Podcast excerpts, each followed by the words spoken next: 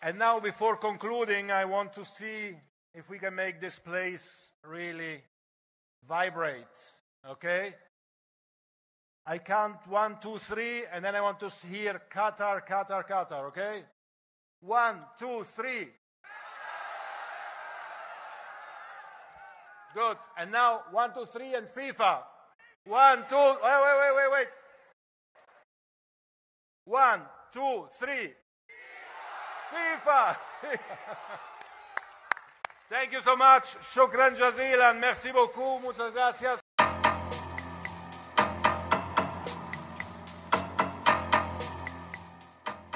Beyond the Ball Weekly Nummer 8 vom 28. März 2022.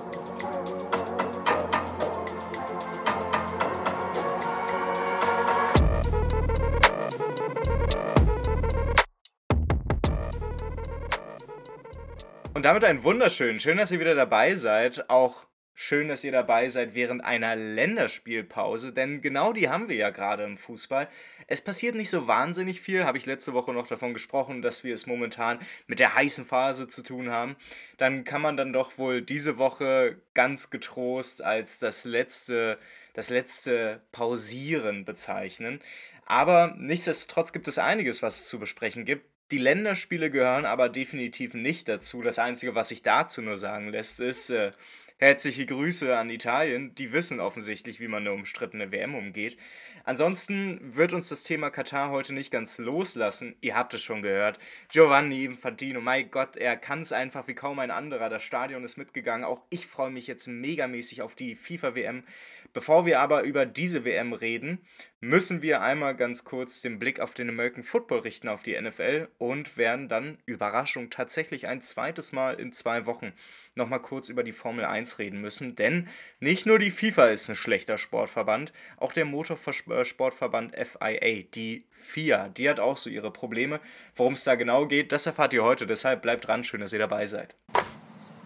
NFL Playoffs vorbei, Super Bowl entschieden, LA Rams amtierender Champion und doch ist in der NFL gerade einiges los, denn die Free Agents, die Spieler, die jetzt vertragsfrei sind, die suchen sich gerade neue Teams und darunter sind nicht nur ganz viele ganz normale Spieler, die einfach eine neue Bleibe und vor allen Dingen auch einen neuen Vertrag suchen, sondern darunter sind auch Spieler, über die hier im Podcast schon mal geredet wurde. Und namentlich geht es natürlich um Deshaun Watson. Deshaun Watson war bis vor wenigen Wochen der Quarterback bei den Houston Texans, auch wenn die Texans ihn letztes Jahr aufgrund mehrerer Vergewaltigungsvorwürfe die ganze Saison auf der Bank ließen und ihn traden wollten. Das ist mittlerweile passiert. Die Cleveland Browns haben sich die Dienste dieses doch sehr umstrittenen Quarterbacks gesichert und haben ihm dafür einfach mal so den höchsten Vertrag der NFL rausgeballert. Extrem viel garantiertes Geld, was der Sean Watson da jährlich bekommt. Und auch wenn er Quarterback ist und dazu ein talentierter, sollten wir nicht vergessen, dass der Sean Watson von 22 Frauen vorgeworfen bekommen hat, dass er sie sexuell genötigt hat. Wir reden auch über Vergewaltigungsvorwürfe. Und ehrlicherweise, klar, könnte man sich jetzt das Leben leicht machen und sagen, ach ja, man weiß ja nicht, aber es, wir haben es hier mit 22 unterschiedlichen Überlebenden zu tun, die ähnliche Geschichten erzählen. Strafrechtlich wird es leider nicht relevant.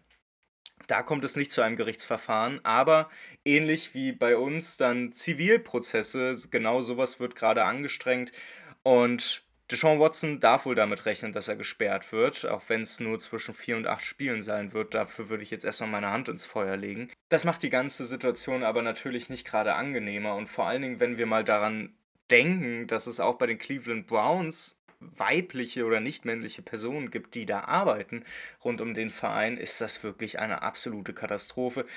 Man kann nur hoffen, dass der Druck von allen Seiten so groß wird, dass es am Ende auch für die Cleveland Browns eben nicht mehr attraktiv ist, Sean Watson zu halten.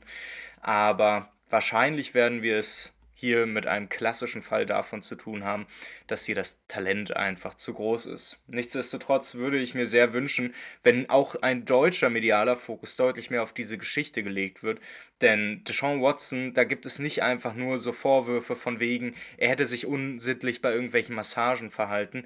Unter den Vorwürfen, da reden wir wirklich über richtig, richtig widerliche Dinge. Und deshalb kann ich mich nur wiederholen, wenn ich äh, darauf hoffe, dass es eben doch nicht so weit kommt, auch wenn es eben danach aussieht. Und verweise gerne auf eine Folge auf eine Kippe danach vom letzten Jahr, wo es schon um Deshaun Watson geht. Da könnt ihr nochmal reinhören, wie der Stand vor einem Jahr war. Come on out, you rapist! Und damit kommen wir zu den schöneren Themen, denn ein ehemaliger Capitano der deutschen Fußball-Herren-Nationalmannschaft hat ein Interview gegeben, Philipp Lahm. Und er hat eigentlich gar kein Interview gegeben, er hat ja seine ein, zwei Kolumnen, die er da gerne schreibt. Und da gab es jetzt eine Kritik an der WM-Vergabe nach Katar. Überraschung, Philipp Lahm fordert, dass die Evaluierungskriterien deutlich an, besser angepasst sind oder werden sollen. Und er fordert natürlich mehr Transparenz. Das hört sich so nach dem Einmaleins der liberalen Kritik an, eben dieser Vergabe nach Katar an. Und dazu passt dann auch, dass Philipp Lahm quasi im Nachsatz direkt losschießt, dass Deutschland aber als Mannschaft diese WM gar nicht boykottieren solle, denn das wäre natürlich der falsche Weg. Und um es kurz und einfach zu machen, aber eben auch um euch darüber zu informieren, was Philipp Lahm da gesagt hat und warum das ein Problem ist, wir sehen bei Philipp Lahm ganz toll, dass so liberale Kritik eben nicht über einen gewissen Punkt hinausgehen kann.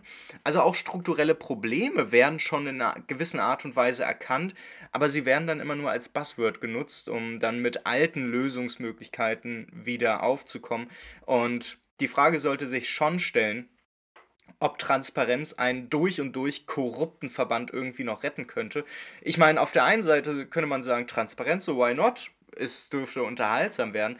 Aber die Frage ist, ob es überhaupt notwendig ist und ob es irgendwas an den Strukturen ändert. Denn strukturelle Probleme sind eben ein großes Problem der FIFA. Und da reden wir nicht nur über eine starke Hierarchisierung, da reden wir über ganz viele Dinge, die hier zusammenkommen und dass die WM nach Katar vergeben wurde dieses Jahr, das ist ja ehrlicherweise nur die Spitze des Problems, den, was den gesamten Fußball eigentlich angeht. Und nicht nur die FIFA hat große Probleme, auch der Motorsportverband, die FIA, die hat auch verdammt große Probleme. Und darüber wollen wir heute mal ein bisschen genauer reden. Denn dieser Motorsportverband, der dürfte wohl ein verdammt gutes Pendant zur FIFA sein. Mit dem Unterschied, dass es ja im Motorsport gewissermaßen schon Gewohnheit geworden ist, dass man nur noch von Sportevents redet und dass sich so alles dieser seichen und leichten Unterhaltung dann unterzuordnen hat. Man muss nur einmal darauf verweisen, wie das letzte Rennen des letzten Jahres ausgegangen ist. Das hatte mit Regeln nicht mehr viel zu tun. Man wollte diese hohen TV-Quoten, man wollte dieses Ereignis, Max Verstappen in der letzten Runde doch noch Lewis Hamilton überholen kann. Die FIA und äh, auch die Formel 1 sind da natürlich schon etwas weiter als der Fußball und äh, man sollte sich nicht täuschen lassen. Dort gibt es keinen kritischen Akteur wie Fans, die es irgendwie rechtfertigen würden, den Motorsport nicht ganz so zu eventisieren und auszuschlachten, nennen wir es mal so. Und trotzdem haben wir auch da momentan einige Probleme, denn die letzten drei Rennen im letztjährigen Rennkalender, die sind allesamt in Staaten ausgetragen worden, die ja, sagen wir es mal simpel, so ihre Probleme mit Menschenrechten haben. Und diese Saison geht es exakt dort genau weiter. Der zweite Grand Prix, der fand gestern statt beziehungsweise fand er gestern seinen Abschluss. Es wurde in Jeddah gefahren, in Saudi-Arabien, und das ist exakt das Land, ihr habt richtig gedacht, das im Jemen für die größte humanitäre Katastrophe mitverantwortlich ist, die wir momentan erleben. Und nicht nur das grundsätzliche Setting ist ein Problem, ganz offensichtlich. Nein, es kam eben auch noch direkt schon am Freitag beim zweiten freien Training direkt zu einer Szene, die so absurd ist, dass man sich wirklich fragt, wie weit Sport eigentlich in einer so kaputten Welt gehen möchte. Während des zweiten freien Trainings am Freitag schlugen in Sichtweite der Strecke in Sichtweite der Strecke Raketen ein. Die Fahrer wollten natürlich nicht mehr weiterfahren. Also sagen wir mal so, wenn dir am, fre am freien Training am Freitag schon irgendwie große Raketen mitten gefühlt in einem Kriegsgebiet um die Ohren fliegen, ich weiß nicht, aber da fühlt es sich, glaube ich, eigentlich nicht ganz so gut an, Rennen zu fahren oder Fußball zu spielen oder Basketball zu werfen, was auch immer. Das Problem ist bloß viel eher, dass die Fahrer sich zwar getroffen hatten, ein über vierstündiges Meeting hatten, wo sie auch untereinander besprochen haben, dass sie nicht weiterfahren wollten.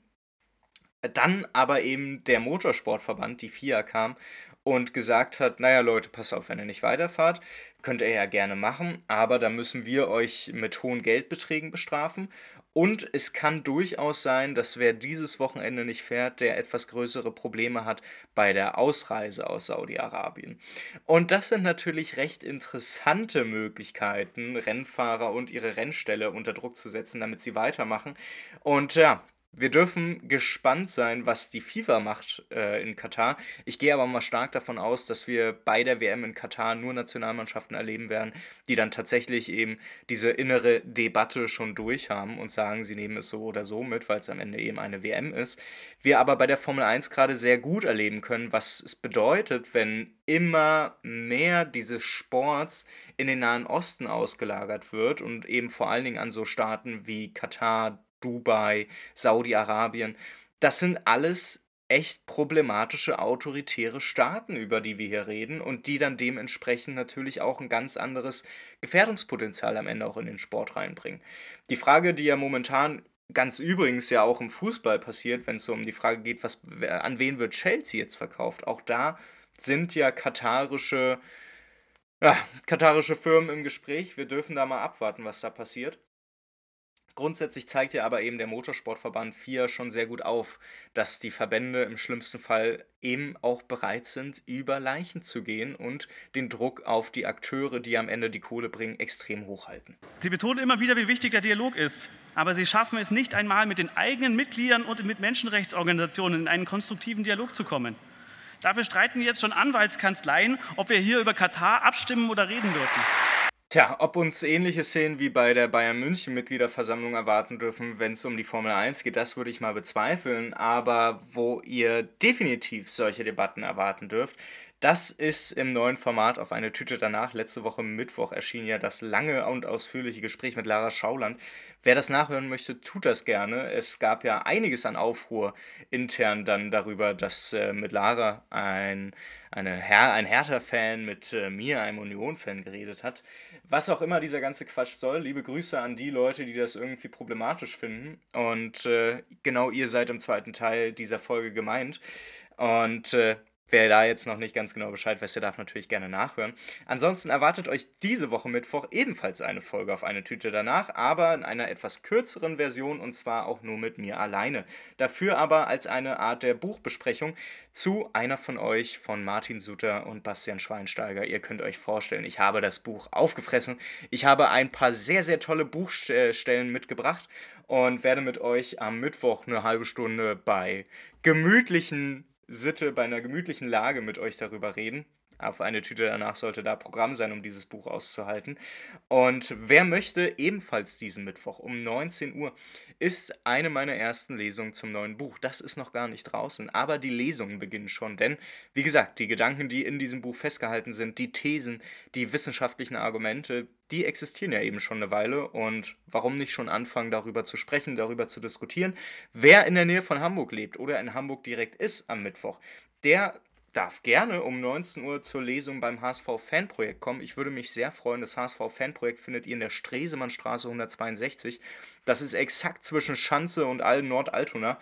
Also ziemlich zentral gelegen. Und wenn ihr vorbeikommen wollt, würde ich mich sehr freuen. Ihr findet in den Show Notes natürlich auch noch die E-Mail-Adresse des HSV Fanprojekts, die beten nämlich, oder bitten in diesem Fall eher, die beten nicht, die bitten um eine Anmeldung, wenn ihr kommt. Es muss natürlich nicht notwendig sein, wenn ihr nur spontan kommt, kommt einfach so vorbei. Ich freue mich auf alle Fälle und dann würde ich sagen, hören wir uns am Mittwoch wieder zur Buchbesprechung.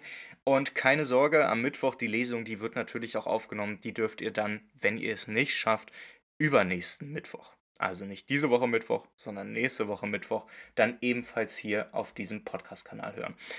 Ich freue mich natürlich, wenn ihr mit dabei seid, ob ihr jetzt die Folgen auf eine Tüte danach von letzter Woche nachhört oder jetzt am Mittwoch hört oder euch dann auf die nächste schon freut, ob ihr bei der Lesung mit dabei seid, das Buch einfach nur vorbestellt, meine Fresse oder einfach nur diese Folge hört. Ich liebe euch alle, meine Freunde, und damit startet gut in die Woche. Wir hören uns am Mittwoch wieder. Tschüss.